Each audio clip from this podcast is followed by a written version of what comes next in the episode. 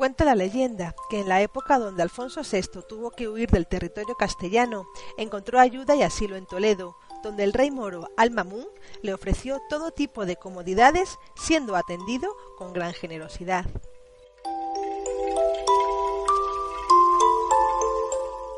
Cuando don Alfonso ya pudo volver a Castilla, se habían estrechado lazos de muy buena y leal amistad entre él y Al-Mamun.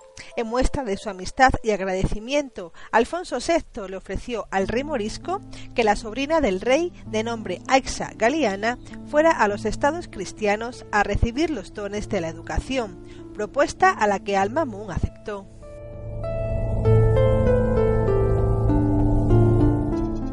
Alfonso partió a las Castillas y poco tiempo después llegó Galiana junto a él y comenzó sus estudios. Después de varios años, Aixa ya conocía todo sobre la religión cristiana y decidió abrazarla, convertirse al cristianismo y cambiar su nombre por Urraca.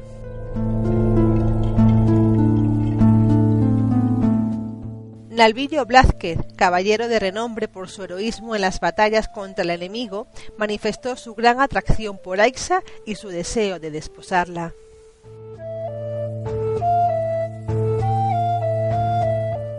El joven Albillos fue ante el rey para pedir la mano de la bella joven, pero hacía poco el rey ya había comprometido a Aixa Galiana con un guerrero moro llamado Jezmín, que luchaba al servicio del rey.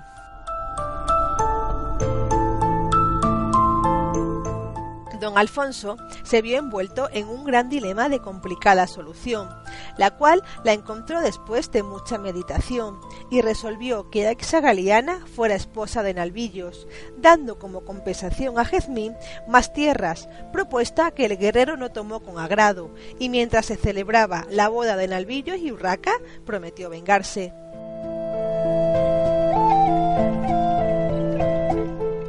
Jezmín haciendo creer a Nalvillos que no le guardaba ninguna clase de resentimientos, se hizo buen amigo del caballero.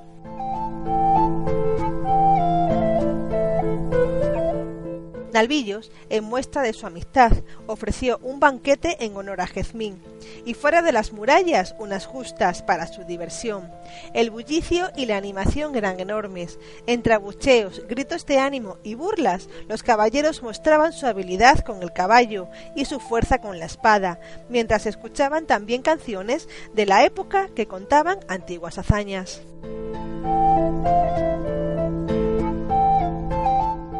Todo ese gran día terminó, y cada cual se fue a sus aposentos. Pero a la mañana siguiente, Nalvillo se encontró con que su esposa no estaba en su lecho, y Jazmín no estaba en sus aposentos, dando por hecho que éste había secuestrado a su esposa.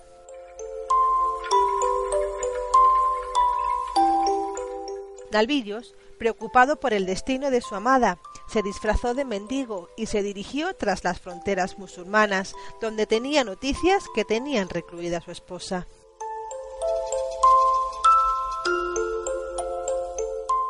logró traspasar las fronteras y llegó hasta a trabajar por un corto periodo de tiempo en las tierras de Jezmín. Una noche consiguió entrar en el cuarto de Aixa Galiana y le contó todo lo que hizo y tuvo que pasar para llegar hasta ella y poder rescatarla. Pero ella le traicionó. En vez de sentir pena o amor, llamó a los guardias para que le arrestasen.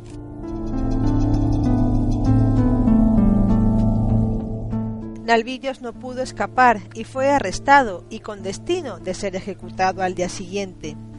Después del alba preparaban una pira para quemarle vivo, pero Nalvillos, como último deseo, antes de recibir la muerte, pide que le dejen sonar el cuerno que llevaba en el cuello.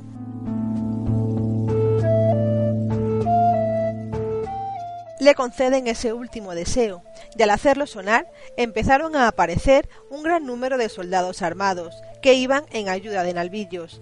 Le rescataron y en la misma hoguera donde se creía que iba a morir Nalvillos perecieron Aixa Galiana y su amante Jezmín.